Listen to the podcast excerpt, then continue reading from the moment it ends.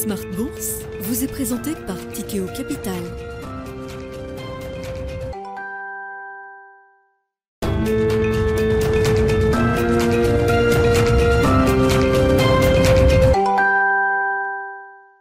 C'est reparti pour Smart Bourse, votre double dose quotidienne de marché en direct sur Bismart. Chaque jour à la mi-journée, 12h30, 13h et en fin d'après-midi, la grande édition pendant une heure à partir de 17h, rediffusée à 20h sur Bismart TV.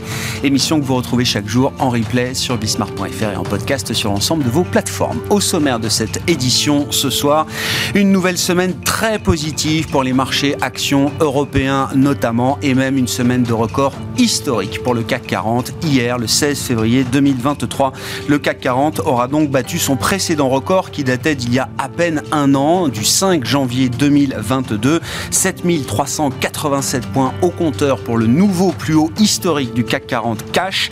Un niveau qui est euh, abandonné d'à peine quelques dizaines de points au terme, au quasi-terme de cette dernière séance de la semaine, puisqu'on a un très léger repli de 0,25% euh, à ce stade pour le CAC 40 qui aura remonté la pente tout au long de la journée pour euh, atterrir autour des 7300 350 points. On attendra encore la clôture euh, définitive.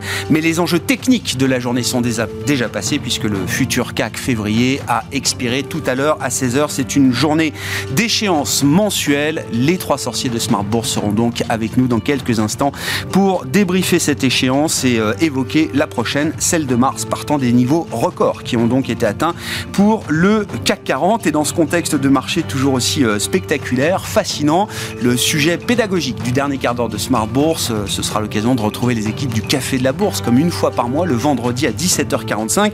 Le sujet pédagogique concernera justement la peur de manquer, la peur de rater la hausse, le fameux FOMO, Fear of Missing Out. Est-ce un risque ou une opportunité pour les investisseurs? Comment se dépatouiller dans un marché qui est en, plein FOMO?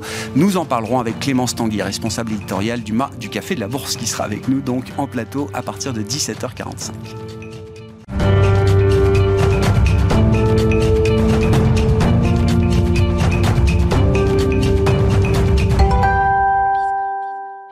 Et donc, les infos clés de marché pour euh, terminer cette semaine boursière. Tendance, mon ami, chaque soir avec vous, Alix Nguyen. Une séance qui aura été une séance euh, technique, d'enjeux techniques pour le CAC 40, qui boucle une semaine quand même très positive, même si la clôture ce soir s'annonce plutôt sans véritable tendance autour de l'équilibre. Oui, à noter cependant que jusqu'en milieu d'après-midi, euh, l'ensemble des places européennes, dont le CAC, évoluait en net repli sous l'effet d'inquiétude sur les taux et des déclarations d'Isabelle Schnabel qui n'ont rien arrangé. Déclarations selon lesquelles les investisseurs financiers sous-estiment peut-être la persistance de l'inflation dans la zone euro. Des propos euh, qui s'inscrivent dans la continuité de ceux de Loretta Mester, présidente de la fête de Cleveland, et de ceux de James Bullard de l'antenne de Saint-Louis, euh, celle-ci évoquant des arguments économiques convaincants quant à une hausse de 50 points de base des taux des Fed Funds en mars. James Bullard se dit quant à lui favorable à un taux de plus de 5,3% et ce le plus tôt possible. Il n'écarte pas de soutenir une hausse de 50 points de base. Euh, les rendements obligataires et le dollar montent. Côté action, les technologiques euh, connaissent la plus forte baisse sectorielle en Europe. Le secteur du pétrole-gaz est aussi à la peine. Et puis l'ambiance est à peine mieux du côté du luxe et des produits de grande consommation à propos de luxe, et c'était une semaine importante de publication de résultats d'entreprise, encore, notamment au sein du CAC 40, avec euh, à la clé euh, de 2022 pour le groupe Hermès, un nouvel exercice record. Oui, c'était euh, le dernier groupe du secteur côté au CAC à publier ses résultats annuels. Hermès a vu ses ventes augmenter de 29,2%, son bénéfice net enregistre une progression équivalente, et ça, le groupe le doit à sa division maroquinerie et sellerie. Elle représente près de la moitié du chiffre d'affaires du groupe. C'est environ 21% euh, de plus qu'en 2021, euh, période à laquelle la division souffrait de problèmes d'approvisionnement, une problématique qui n'est plus, euh, de très bons chiffres qui s'expliquent aussi par l'augmentation de ses prix. Hermès aborde, je cite, l'année 2023 avec confiance. Et puis, dans le secteur de la construction, le titre Saint-Gobain est lui en nette progression grâce au bon du groupe irlandais Kingspan. Oui, Kingspan, dont le titre bondit à du blanc. C'est d'ailleurs la plus forte hausse de ce vendredi au sein de l'indice Stock 600 des grandes entreprises européennes. Le groupe irlandais publie un chiffre d'affaires en forte hausse de 28%. L'excédent brut d'exploitation est lui aussi un peu meilleur que prévu avec une augmentation de 12% sur un an. Des performances qui s'expliquent par la forte demande en matière de produits d'isolation. Et puis un mot de ce qui nous attend la semaine prochaine, Alix, en termes d'agenda. Lundi, les marchés américains seront fermés à l'occasion du President's Day, jour férié outre-Atlantique. Et puis à partir de mardi, neuf composantes du CAC présenteront leur compte annuel. Tendance, mon ami, chaque soir, les infos clés de marché avec Alix Nguyen en direct dans Smart Bourse sur Bismart à 17h.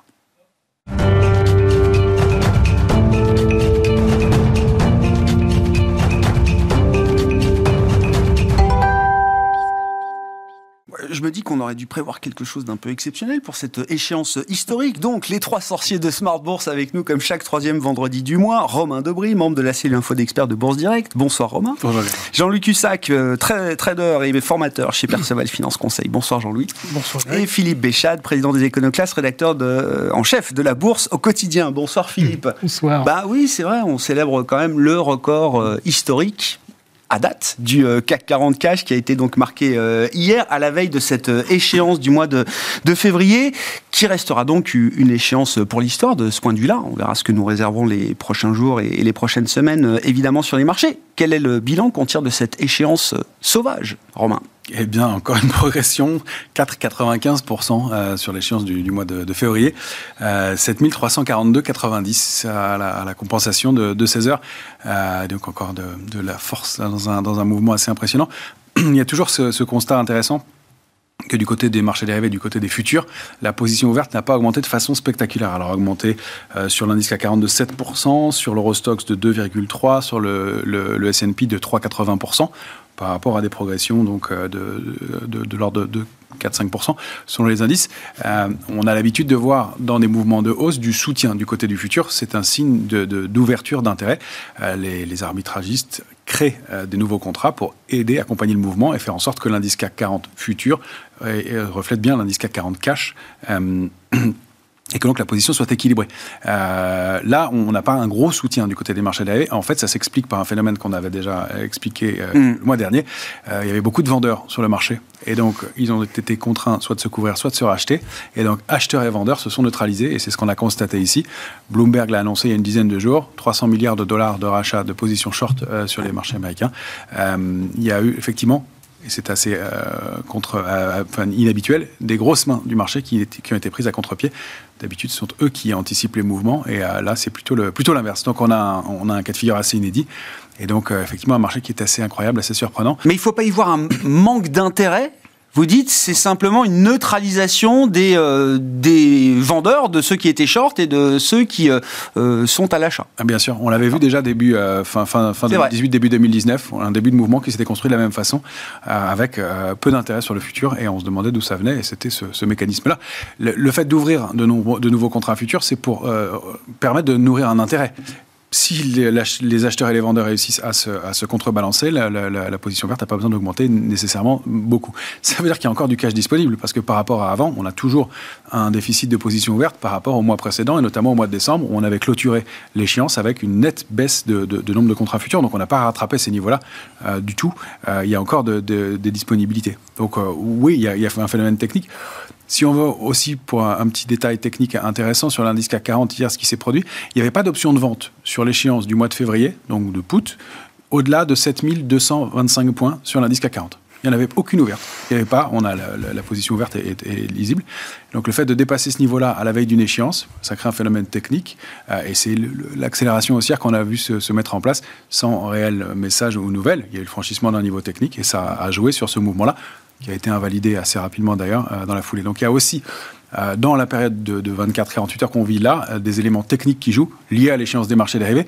Je suis assez curieux de voir comment va se passer le début de semaine prochaine après ce moment-là qui va être, et, sinon faussé, en tout cas influencé par des, par des phénomènes d'arbitrage, des phénomènes techniques.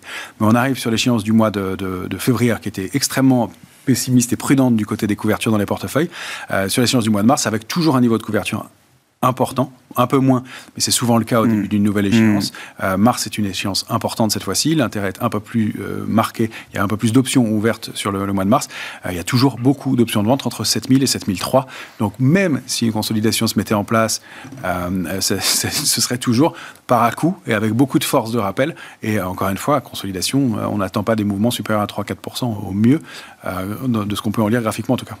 Bon, votre, euh, on va réfléchir ensemble à ce qui peut se passer au mois de mars, euh, bien sûr. Votre lecture déjà de la situation, euh, Jean-Louis, c'est vrai qu'il y, a ce phénomène un peu de vertige hein, quand on voit quand même la puissance du mouvement sur plusieurs mois, l'intensité qu'il y a eu depuis le début de l'année, notamment sur nos marchés actions européens, particulièrement peut-être d'ailleurs sur le CAC 40, ça donne un peu le vertige, le vertige des cimes, qui a un côté un peu qui peut faire peur. Quand vous regardez justement techniquement la construction de la hausse, tous les indicateurs que vous pouvez suivre, est-ce qu'on est déjà dans quelque chose d'exubérant qui mérite une prudence euh, euh, décuplée ou est-ce que le mouvement qu'on constate jusqu'à présent est euh, sain toujours? Toujours. Oui, non, mais je vérifie. toujours. Mais oui, il faut la poser quand même, la question. Ah ouais, non, mais je comprends. Et je le répète chaque jour, je dis, voilà, le marché, d'abord ne donne aucun signal qui puisse retracer. Ensuite, euh, la volatilité implicite reste toujours entre, au mieux, euh, elle descend à 14, euh, et puis, par exemple, ce matin, elle est remontée à 16,5. Ce soir, elle va être du coup à 15,5 parce que le marché remonte. donc, il y a zéro complaisance. C'est quoi On peut parler d'optimisme à ce niveau de volatilité Il enfin, On n'est plus dans le pessimisme extrême, j'imagine. Non, justement, c'est ah. pas, c'est pas, ah. c'est pas un optimisme béat, c'est un optimisme méfiant. Euh, on a, on a des, des, gens qui sont d'ailleurs qui, étaient short, il y a eu des phases de rachat de short importants, des hedge funds, etc. Euh, il y a beaucoup de, gérants qui, à tort raison, parce que c'est difficile de leur euh, en vouloir. Quand, bah, quand on a mis de l'argent chez eux, c'est évidemment, on a un petit peu, un peu de regret, mais ils sont pas suffisamment investis, donc évidemment, euh, c'est un support en cas de repli.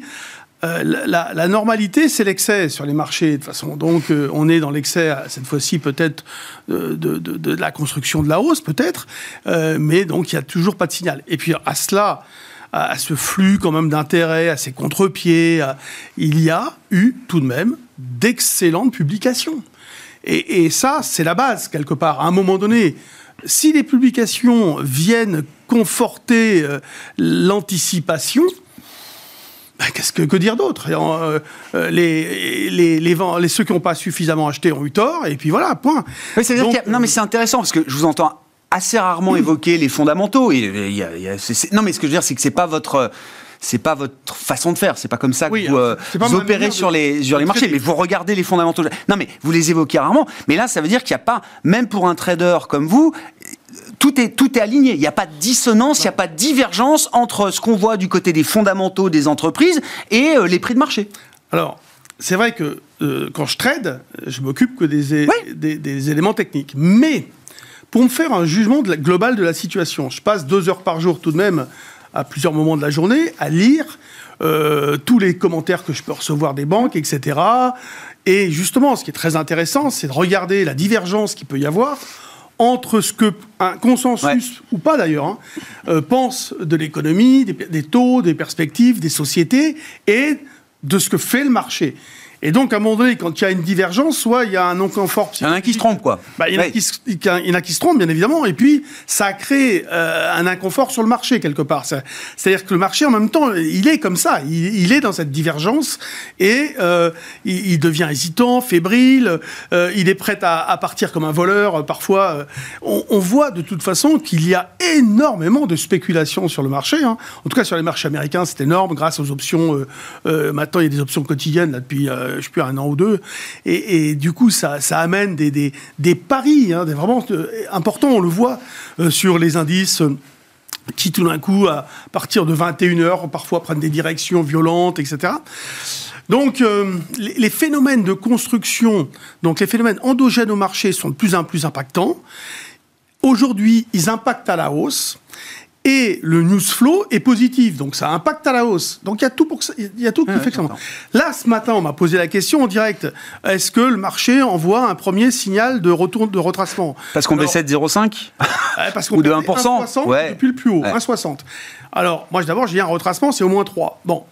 Alors, qu'est-ce qui plaide pour que le marché peut-être amorce quelque chose? Le double top. Parce qu'on a, on a franchi trois points le, plus haut de. Donc c'est pareil. Il y a eu ce qu'on appelle, mais là ça va être infirmé, hein, euh, une bougie, c'est-à-dire une, journée avec hier donc un gap à la hausse et ce matin un gap à la baisse. Donc ça, ça pouvait être euh, une annonce de, de, retournement de tendance, enfin en tout cas d'un retracement et d'un retracement qu'on attend tous euh, vers 6950 par exemple 7000.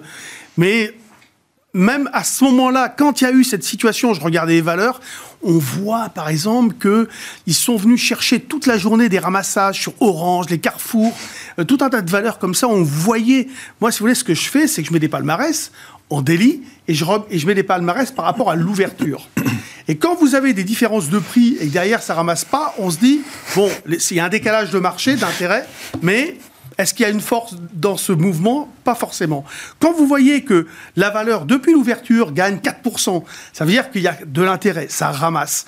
Et c'est comme ça qu'on arrive à se faire une idée aussi, enfin c'est un faisceau d'indications, où on se dit, tiens, ils sont là, ils ramassent, il y a de l'intérêt, il y a une véritable conviction à vouloir venir chercher la valeur. Intéressant parce que vous citez l'exemple d'Orange et de Carrefour, qui sont quand même vraiment typiquement les valeurs qui n'intéressaient personne pendant des années et des années, et c'est les valeurs qu'on ramasse aujourd'hui. Ah ben là, depuis deux jours, on l'a vu, hein, trois jours.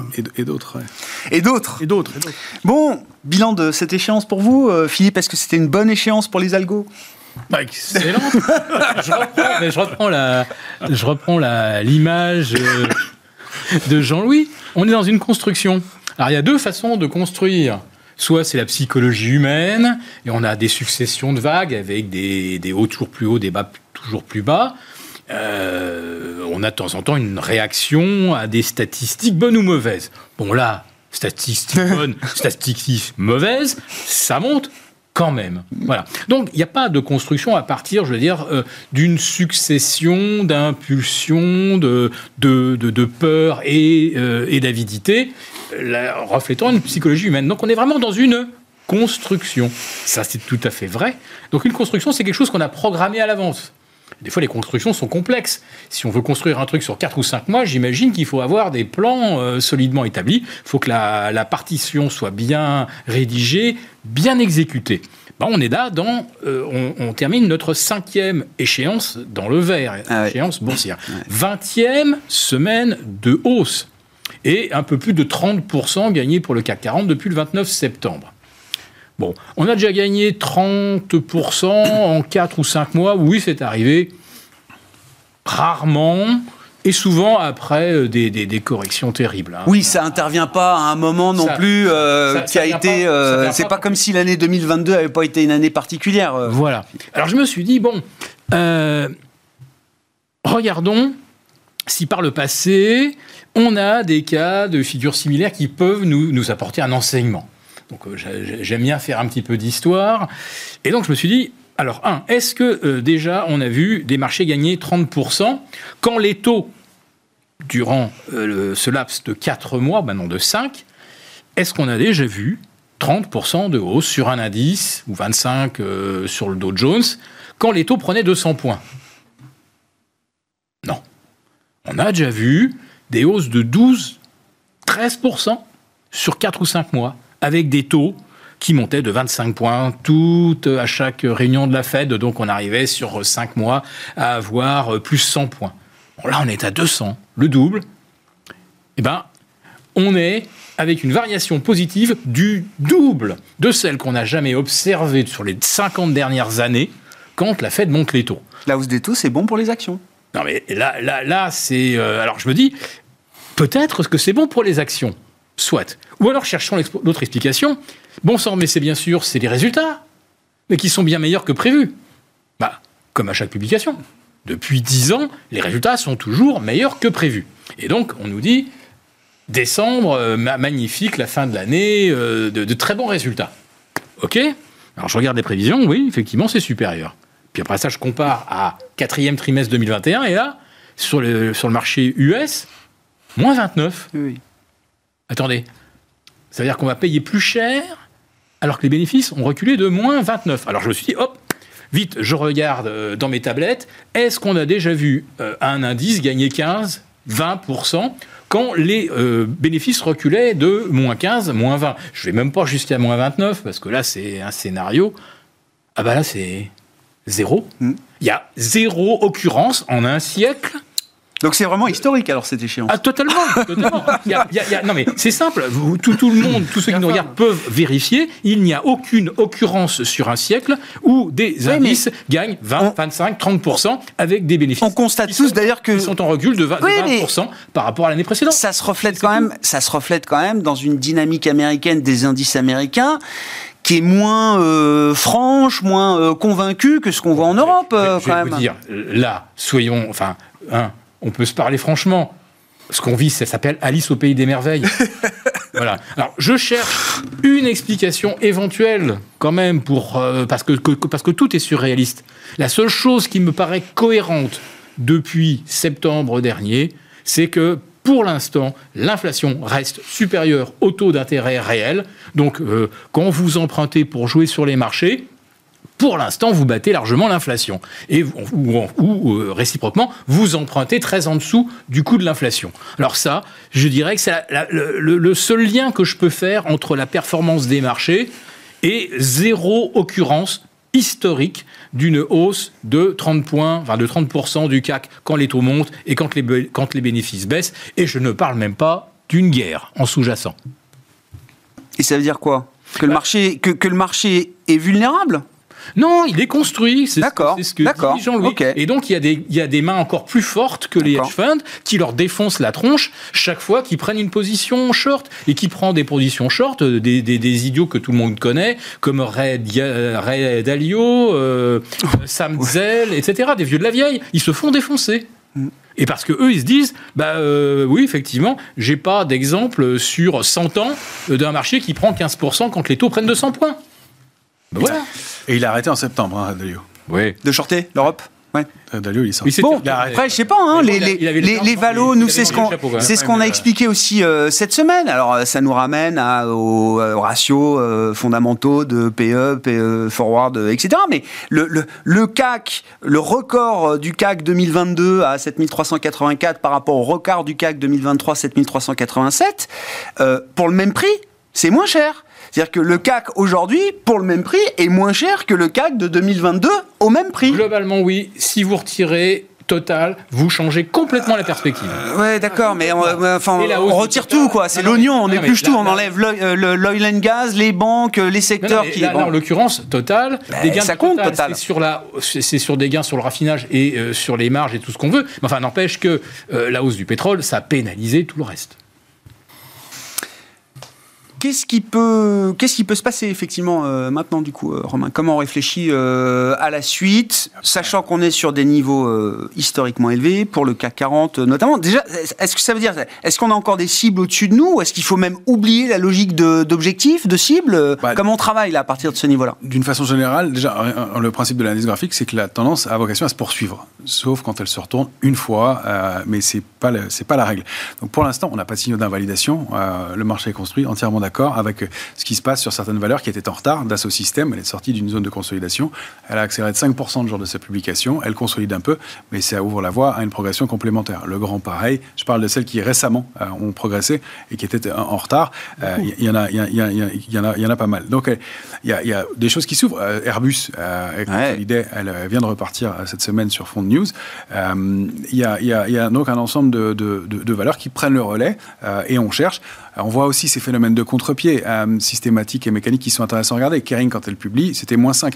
Et c'était, enfin, c'est même un gag, c'est que euh, dans la salle des marchés, j'arrive et donc on me dit, oui, Kering, euh, je, demande si Kering a publié. On me dit, oui, oui, moins 5 à l'ouverture. Je fais, ah bon, je regarde l'écran, elle, était à, elle était à zéro. Et donc, en fait, le temps d'annoncer un moins 5, elle avait déjà pris 5%. Et elle finit à plus 5 ce jour-là. Alors, il y a de l'algo, c'est sûr. Il y, y, a quoi? Il y a des opérateurs en retard qui ramassent, euh, qui trouvent des points d'entrée sur des titres qui ont peut-être moins payé que le reste. Et puis, il y a une fois que le phénomène est enclenché, effectivement, le côté automatique qui fait qu'il y a un trend sur un titre et que l'algorithme ne le lâche pas. Et donc, ça, c'est très très, très, très intéressant. On a eu la même chose sur TF1, euh, qui perdait 13%, et, euh, et, elle revient à son point d'équilibre deux jours après. 13%. Hmm. 13%, quand tu as une sanction comme ça sur un titre avec du volume, on ne retrouve pas les cours deux jours après en général. Non. Donc, il y a un phénomène comme ça qui est hyper brutal, et ce phénomène de publication, plus gentiment, Michelin. Michelin qui publie, qui était dans le rouge, elle termine à l'équilibre. Alors, elle était, elle, perdait à peine 2%, je crois. C'est pas méchant, mais c'est Michelin. Euh, c'est-à-dire qu'on lit en deux temps les, les, les, les hmm. publications, et, donc, donc il y a ça. Donc oui, euh, c'est construit. Est-ce qu'on a, est-ce qu'on arrête les cibles? Non. Si, alors déjà, si on regarde les indices américains, c'est pas le même comportement. Eux, ils ont accéléré violemment et ils sont entrés en consolidation. Ils ont été chercher les premières cibles hmm. et consolident. Si on prend le Nasdaq, il a dépassé 12 165 points. Il devait viser, on visait comme première cible 12 885. On était euh, 12 865, 12 880. On est allé chercher le niveau. Depuis le 6 février, ça consolide hmm. dans un canal alors plus ou moins propre. Il y a des arbitrages, mais ça consolide. On est presque revenu s'appuyer sur le niveau de support. C'est par partie. Donc là, il y a une, consolidation qui se met en place. Euh, et la cible, c'est 13 720 sur le Nasdaq, d'après la figure graphique qu'elle a formée. Donc il y a encore de la place. 4 350 sur le S&P avec le même genre de, configuration. Donc là, la question, c'est plus de savoir est-ce que ça va consolider ou pas. Chez nous, euh, sur l'indice CAC 40, il y a eu trois tentatives graphiques de consolidation, c'est-à-dire de rupture de niveau majeur avec un peu de volume et euh, en séance. Encore une fois, un contre-pied des algorithmes. On s'arrête sur des niveaux de support intermédiaires, pas des supports majeurs, et ça repart dans l'autre sens aussitôt. Euh, la zone 7115, 7125 qu'on avait identifiée, qui a été payée huit fois d'affilée pendant huit jours, hmm. tous les jours qui a servi de rebond, elle est enfoncée après, sur des points hauts de marché, avec un peu de volume, une accélération baissière, on peut se dire, tiens, c'est peut-être un début de consolidation. Rien du tout. Ça a duré 24 heures et c'est reparti dans le sens inverse. Là, c'est le troisième signal avec une structure qu'on appelle en, vague de Wolf qui a commencé à se mettre en place, qui avait euh, été, euh, bah, le, ce qui avait été le cas sur l'indice CAC 40 en janvier 2022.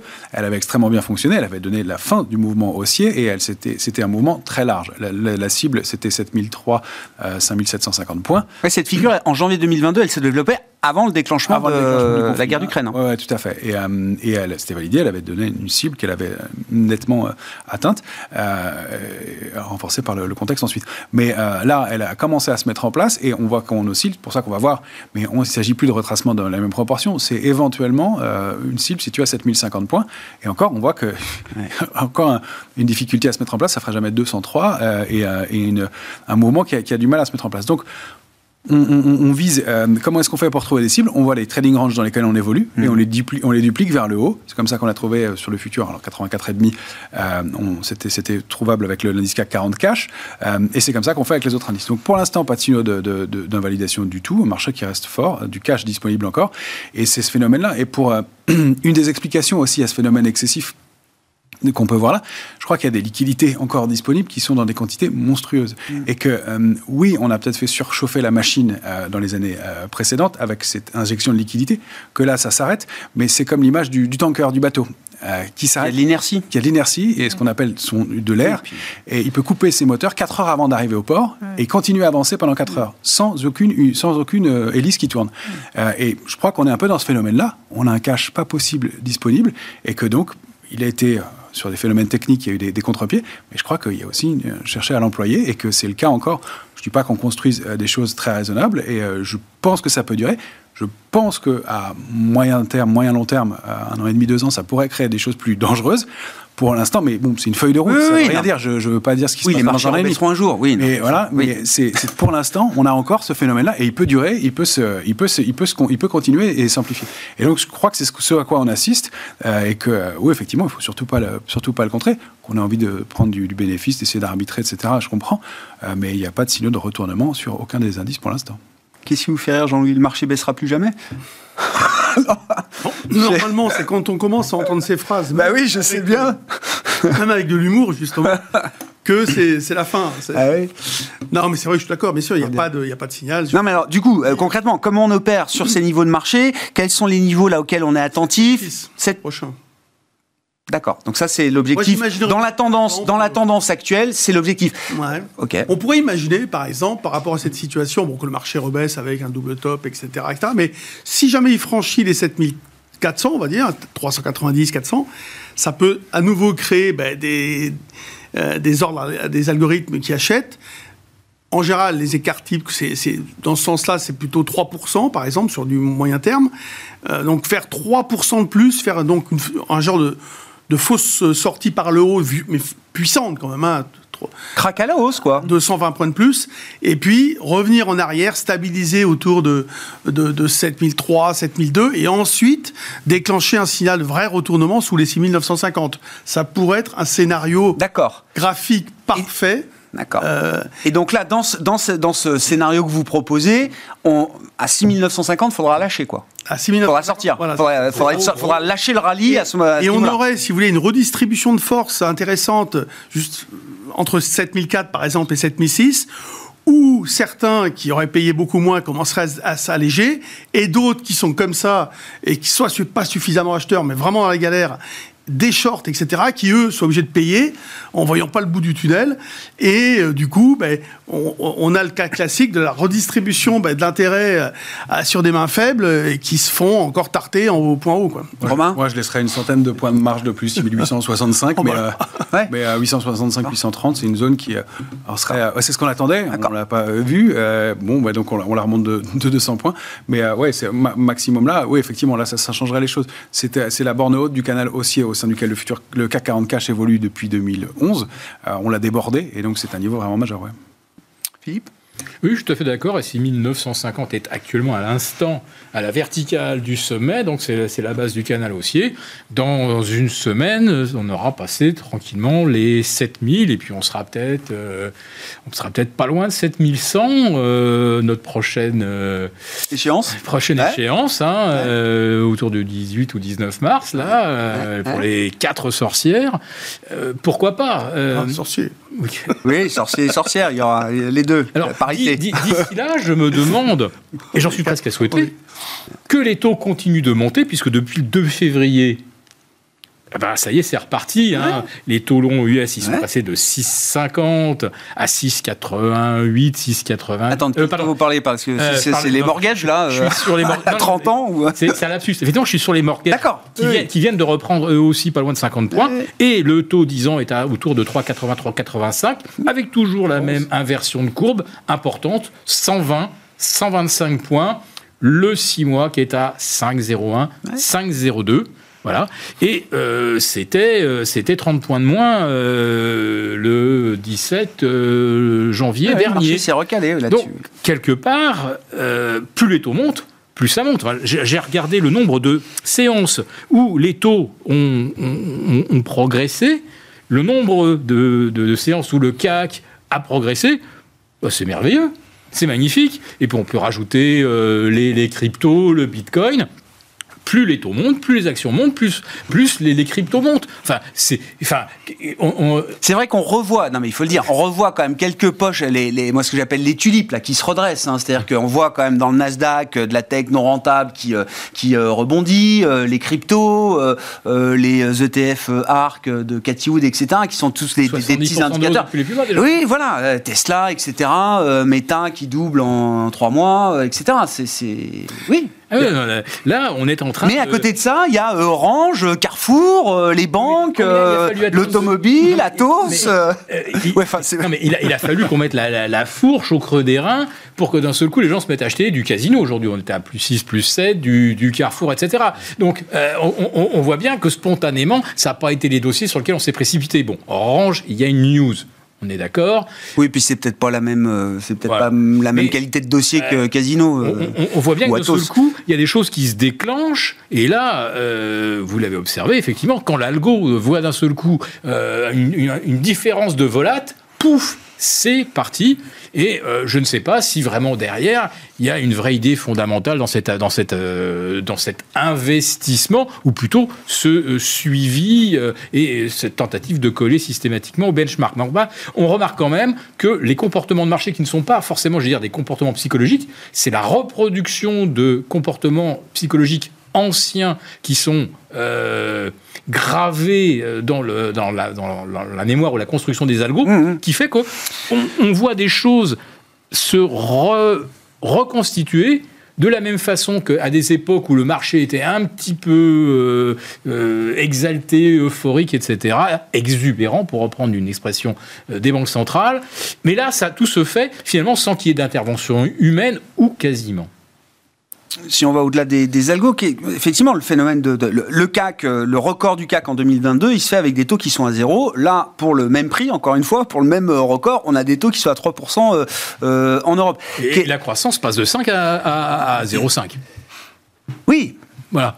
oui, sachant qu'il euh, y a encore six mois, on imaginait que la croissance allait être moins 2 euh, en zone euro. oui, mais c'est toujours le même, Oui, oui, je suis d'accord. C'est moins pire que prévu. Mais hein. ce que je veux dire, c'est que c'est pas, c'est pas les mêmes qui ont fait le record 2023 du CAC que ceux qui ont fait le record du CAC en 2022, euh, j'imagine. Cette hausse des taux, je constate qu'elle profite à certains secteurs et à certaines entreprises. Arc Capital a culminé. Oui, alors c'est ça, je suis d'accord. C'est le contre-exemple. Mais à côté de ça, oui, novembre comme le Nasdaq, oui, bien sûr, novembre 2021.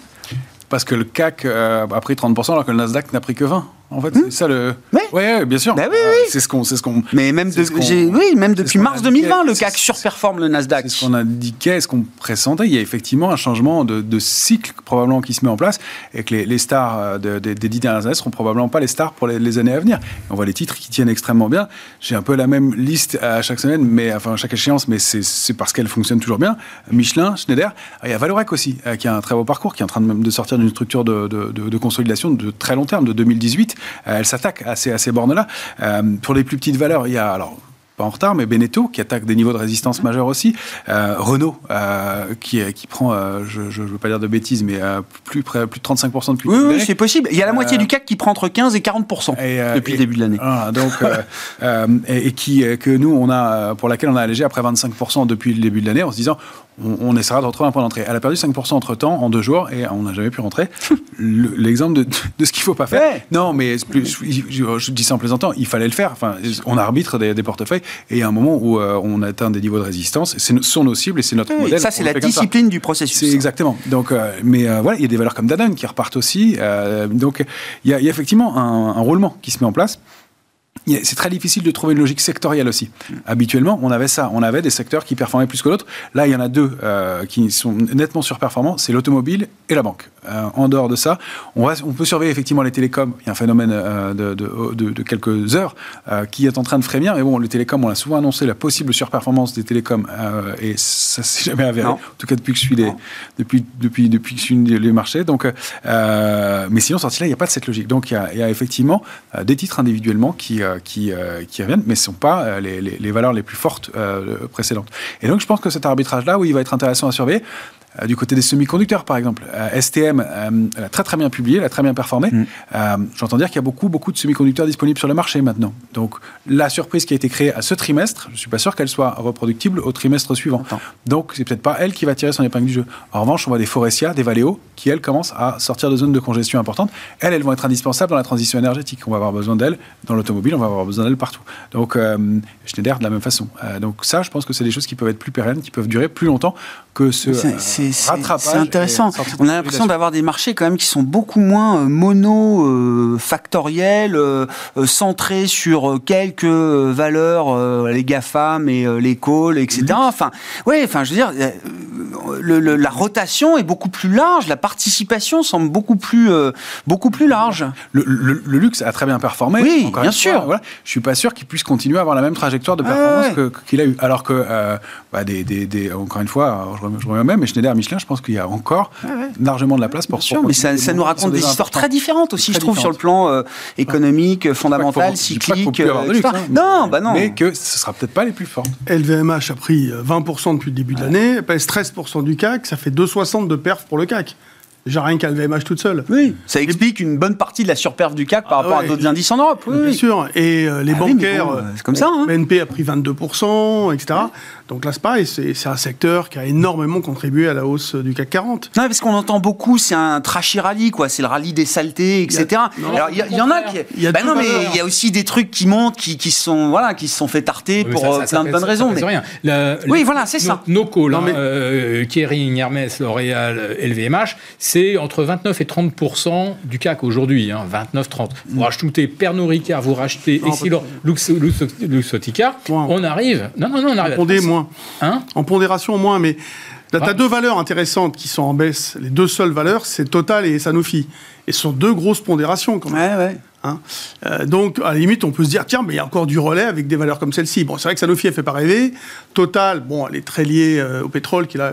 Bah, il y a eu un parcours déjà, quand même, aussi. Euh. Oui, et puis le pétrole a baissé là, ces derniers jours, et donc mmh. elle est un peu dans le négatif, de pas, pas, pas beaucoup, hein, moins 0,3. Donc, on on peut pas dire que ce soit une forte baisse, mais ce sont les deux seuls dans le rouge. Mmh. Donc, mais ce qui est intéressant, c'est de voir que donc, même les petites capis, prenons Bouygues, qui est, je crois, la plus petite, Bouygues, elle a fait, elle a été dégradée, c'était quand C'était au mois de novembre l'année dernière, elle a, perdu 10%, et depuis, pam pam, pam, pam, pam, pam, elle remonte sans arrêt, et là, elle est sortie par le haut de, ce... Alors, elle n'a pas encore atteint le dernier plus haut de l'année dernière, mais elle, a, elle est repassée au-dessus de 31, etc., 32, et donc là, c'était intéressant de voir que des petites valeurs...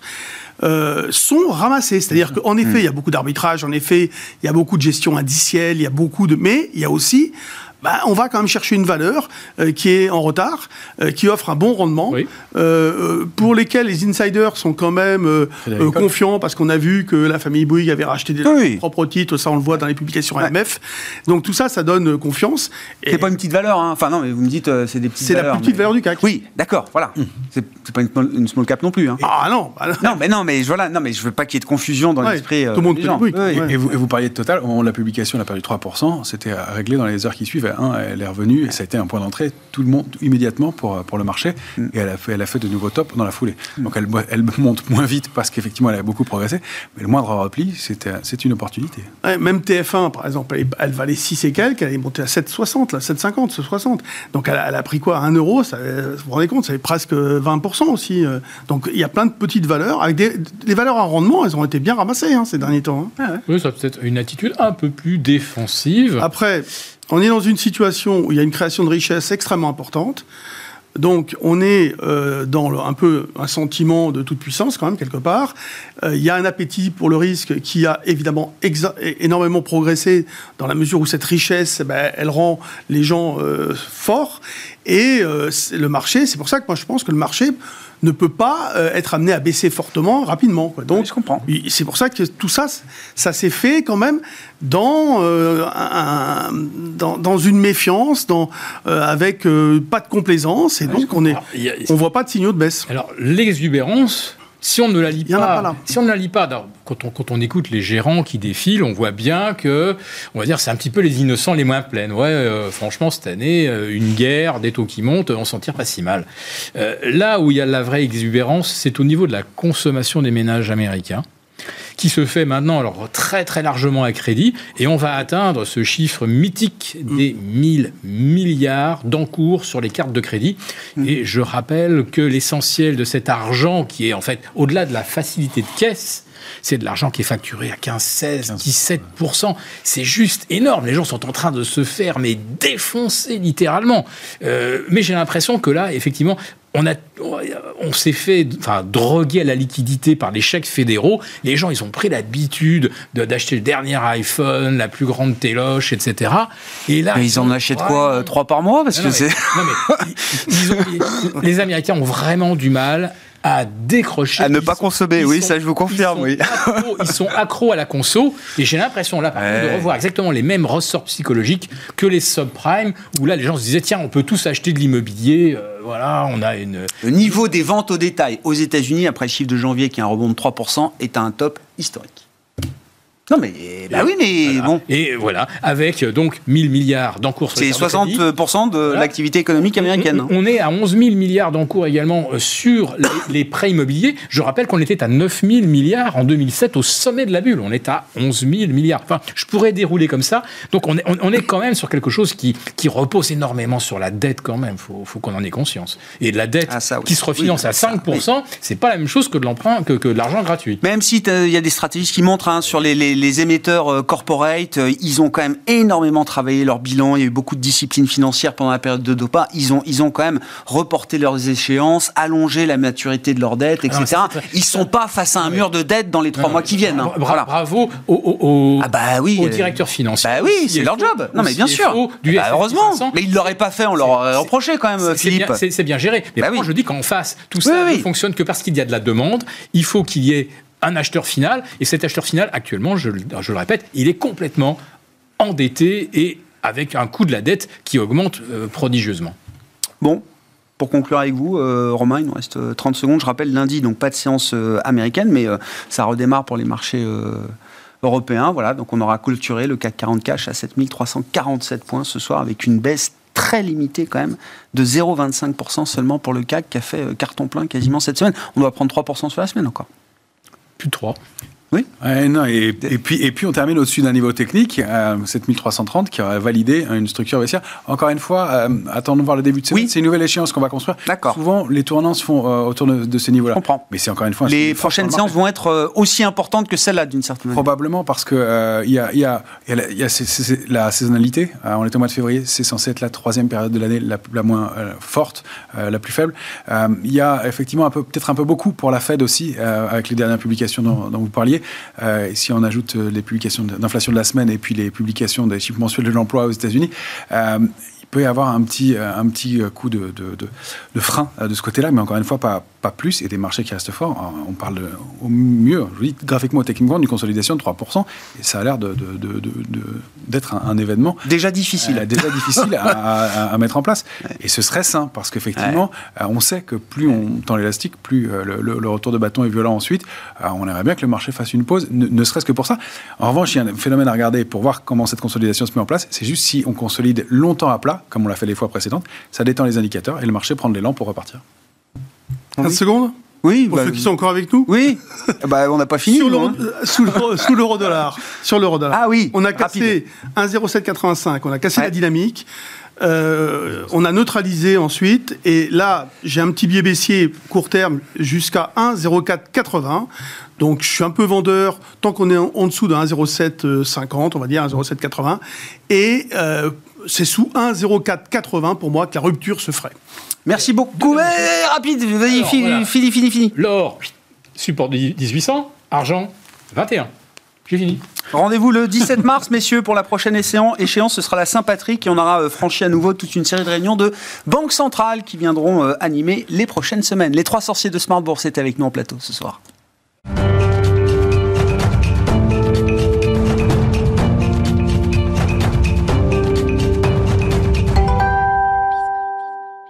Le dernier quart d'heure de Smart Bourse, une fois par mois, le troisième vendredi du mois à 17h45. C'est l'occasion de retrouver les équipes du Café de la Bourse. C'est Clémence Tanguy qui est avec nous, responsable éditorial au Café de la Bourse. Bonsoir Clémence.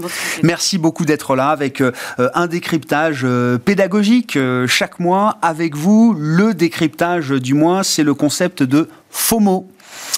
Euh, faut-il avoir peur du FOMO? C'est la question que vous vous posez. Vous allez nous apporter des éléments de réponse. Mais qu'est-ce qui vous a amené à justement nous apporter cette question euh, aujourd'hui, euh, Clémence? Alors, on parle beaucoup de FOMO. Hein.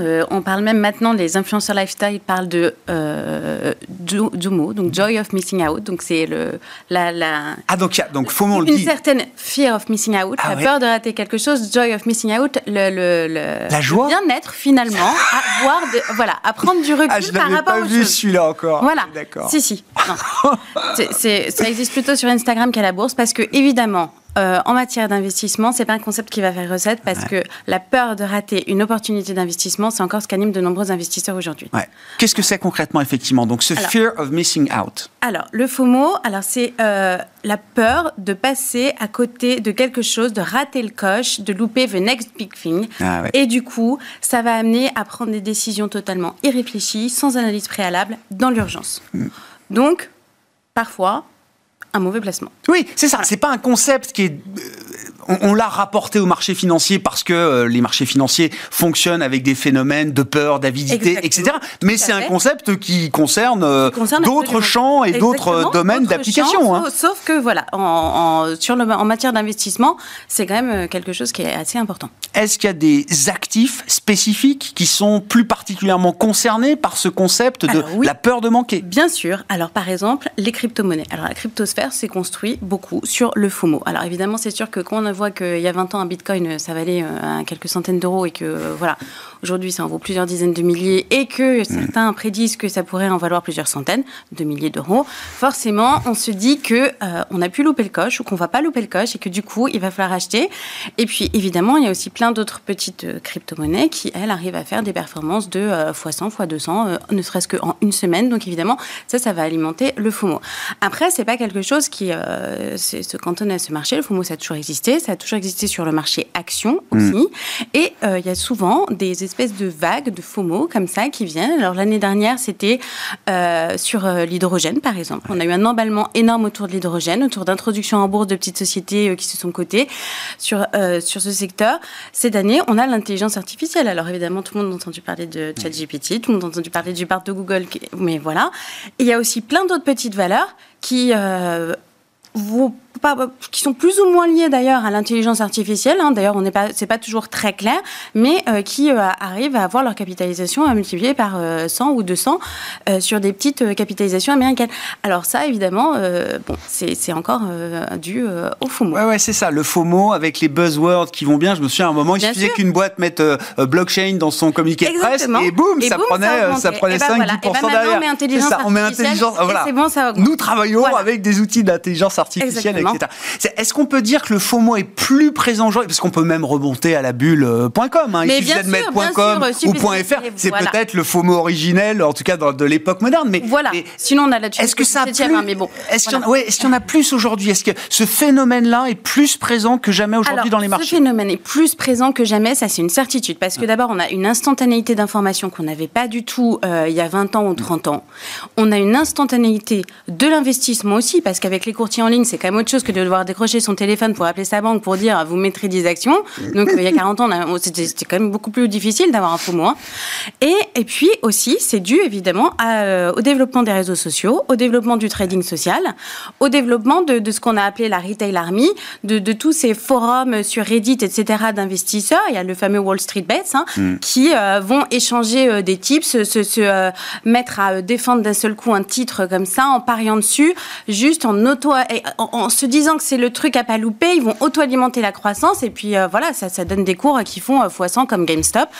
Euh, et puis il y en a eu d'autres, il y a eu BlackBerry, il y a eu, alors on les appelle les mêmes stocks, alors ça clairement c'est quelque hmm. chose qui est alimenté par, par le FOMO. Ce qui est fascinant, c'est que derrière ce FOMO, certaines entreprises ont retrouvé vie, c'est-à-dire des boîtes au bord du, de la faillite GameStop AMC, ont retrouvé tellement de capital à disposition grâce à ces armées de particuliers qu'elles ont pu réenvisager un avenir qu'elles n'avaient plus. Exactement. C'est ça qui est incroyable. Donc, ça, quels sont les risques quand même liés à cette, cette peur de, rater Il y a des risques qui sont énormes, hein, parce qu'évidemment, un FOMO, bah, c'est un boulot énorme qui va mener bah, vraisemblablement, enfin il y a de fortes chances à une bulle, parce qu'à un moment quand des actifs mm. se jettent sur un titre juste par peur de euh, louper une opportunité sans se baser sur les fondamentaux, bah, ça s'appelle de la spéculation, et quand il y a plein de gens qui spéculent sur un titre, bah, ça mène à une bulle. Alors évidemment, il faut être sorti avant que ça éclate. Hein. Mm. C'est le risque. Qui, qui, est concerné euh, dans les, les, les, profils de gens qui interviennent dans les marchés? Est-ce que tout le monde est concerné par ce phénomène? ah Tout le monde est concerné. Alors, pas de les, les, particuliers comme les institutionnels, les, les, investisseurs débutants comme les investisseurs aguerris, tout le monde est concerné. Mais enfin, ça dépend parce que si vous êtes un, investisseur, mon père de famille, euh, qui achète trois actions par an euh, en disant je prends le moins risqué, bon là, il n'y a, a, pas peu de chance. Mais si vous voulez faire des gains conséquents, rapides, là, vous êtes concerné. Donc, par mm. exemple, les gérants de hedge fund, eux, ils sont concernés par le FOMO. Mais ils peuvent aussi être prescripteurs de valeurs qui vont faire l'objet d'un faux Par exemple, Cathy Wood avec son Ark Invest, bon, elle a fait exploser Bitcoin, Tesla, euh, Shopify. Enfin, elle, c'est euh, voilà, c'est un peu la reine du FOMO. Hein. Ouais, Voilà. la reine du FOMO. Euh, quels sont les aspects positifs? Alors, on disait pour les entreprises. Mais, oui, parce qu'on on voit toujours. Alors, pour, pour être honnête, hein, c'est jamais manichéen. À hein. ChatGPT de, de, de, ah. de, me dire s'il fallait avoir peur du FOMO. Alors pour lui, il n'y a, aucun point positif. Hein, donc c'est faut voir donc un peu. je comprends. Voilà. On a compris qu'il était faillible aussi. Euh, il est très faillible. Donc, mais non, mais parce qu'il y en a des points positifs. Alors d'abord, ça va vous, ça va vous donner l'envie d'investir et vous allez vous dire maintenant il va falloir que je m'y mette. Alors c'est pas une bonne idée si le CAC 40 est au plus haut que vous vous dites je vide mon fonds d'urgence, je mets tout, j'y vais. Non, ça c'est pas une bonne idée. Mais si le CAC 40 est au plus haut et que vous vous dites non mais je peux pas passer une opportunité pareille, il faut que j'investisse en bourse hmm. et que vous prenez vos liquidités, que vous ouvrez une assurance vie ou un PEA et que vous vous dites maintenant c'est parti, tous les mois je mets 150 euros sur la bourse, et ben ça aura servi à quelque chose. Le FOMO, c'est pas forcément une mauvaise chose. En plus, les valeurs qui, sont, euh, qui font l'objet de FOMO peuvent être hyper intéressantes. Et, si elles ne sont pas intéressantes, le secteur auquel elles appartiennent peuvent être intéressantes parce que pourquoi d'un seul coup il y a cet emballement? C'est pas anodin, ça veut dire qu'elles sont disruptrices, qu'elles vont révolutionner un marché, qu'elles apportent quelque chose. Voilà. Et puis en plus, troisième chose, bah, ça peut rentrer dans une stratégie momentum. Hein. Le momentum, c'est euh, bah, euh, on, achète les valeurs qui ont le plus performé ces derniers mois. Alors bah, les valeurs de FOMO, généralement, elles ont tendance à surperformer pendant un moment, certes, mais elles surperforment pendant un moment. Et du coup, les gens qui ont une stratégie momentum vont acheter les mêmes ah, valeurs que des gens qui achètent, qui sont victimes de FOMO et qui vont acheter un titre. Sauf que eux, ils vont le faire quand même de manière plus réfléchie, rationnelle, raisonnée, parce que the trend is your friend, c'est bien, mais ils savent aussi qu'il y a des limites, qu'il peut y avoir des conséquences, qu'il y a des risques. Comment on fait justement là quand on essaye de, baser sa stratégie sur le suivi de tendance effectivement et donc d'aller capter là où il y a le plus de FOMO sans se faire euh, prendre à son tour par la peur de, manquer? Exactement, eh ben, c'est possible, hein. c'est quand même possible. Ah Alors d'abord on, prend du recul et on, on, essaie de euh, retarder un peu son investissement, de... de euh, Respirer un bon coup. Il n'y a pas d'urgence. Il n'y a pas d'urgence, même si on veut vous faire croire qu'il y a une urgence parce qu'il y a une IPO, parce que le fonds est à souscription limitée, etc. Non, d'abord en bourse, il y aura toujours des opportunités, ça il faut le savoir. Donc c'est pas grave. Mm. Donc il faut toujours vérifier que c'est euh, compatible avec sa situation financière, non, parce que si vous n'avez pas d'argent, que, que, vous mettez euh, l'argent euh, pour les études de vos enfants, c'est quand même dommage. Euh, ensuite, il faut que ce soit compatible avec votre profil d'investisseur, avec vos objectifs d'investissement, avec votre profil de risque. Vous n'allez pas vous mm. mettre à investir sur une small cap dont personne n'a entendu parler au fin fond de, la Thaïlande, parce que d'un seul coup, tout le monde s'est dit, ah ouais, c'est une bonne idée. non, ce ne sera peut-être pas une bonne idée. Voilà. Ensuite, il faut quand même faire une analyse. Hein. Alors, une analyse fondamentale. Où est-ce qu'on met les pieds, quoi regardez, Voilà, regardez le business model, vous regardez les les avantages concurrentiels, vous regardez les ratios financiers, voilà, quand même. Et puis, ça peut aussi être pertinent éventuellement de faire une analyse technique, hein, parce qu'on ne sait jamais. Même si le titre est bien, est-ce que c'est vraiment le bon moment de l'acheter? Voilà. Donc, euh, bon. Et puis, enfin, il faut quand même euh, avoir. Euh, garder quand même un horizon d'investissement un peu lointain. On peut se dire, est-ce que ça vaut le coup en se disant, est-ce que j'ai envie de la garder 5 ans, 10 ans, cette valeur? Non, parce que Warren Buffett donne un très bon conseil n'achetez que ce que vous seriez parfaitement heureux de garder pendant 10 ans si le marché fermait. Alors, quelqu'un qui est en prise avec le fonds, bien sûr. Pourtant, ça évite des déconvenus. Hein. Donc, euh, voilà. Très intéressant, merci beaucoup. Comment et tout ça a beaucoup attrait à la psychologie, aux émotions, et évidemment, c'est une dimension clé dans euh, l'investissement, l'investissement qui soit actif, très actif, ou euh, même pour un investissement de moyen long terme contrôle, maîtrise des euh, émotions si vous voulez vous lancer dans des stratégies euh, FOMO. Merci beaucoup euh, Clémence. Clémence Tanguy qui était avec nous, responsable éditorial du Café de la Bourse, le Café de la Bourse qu'on retrouve une fois par mois, le troisième vendredi du mois à 17h45 dans le dernier quart d'heure de Smart Bourse. Voilà pour cette émission. Bon week-end, on se retrouve lundi à 12h30 pour une nouvelle émission en direct.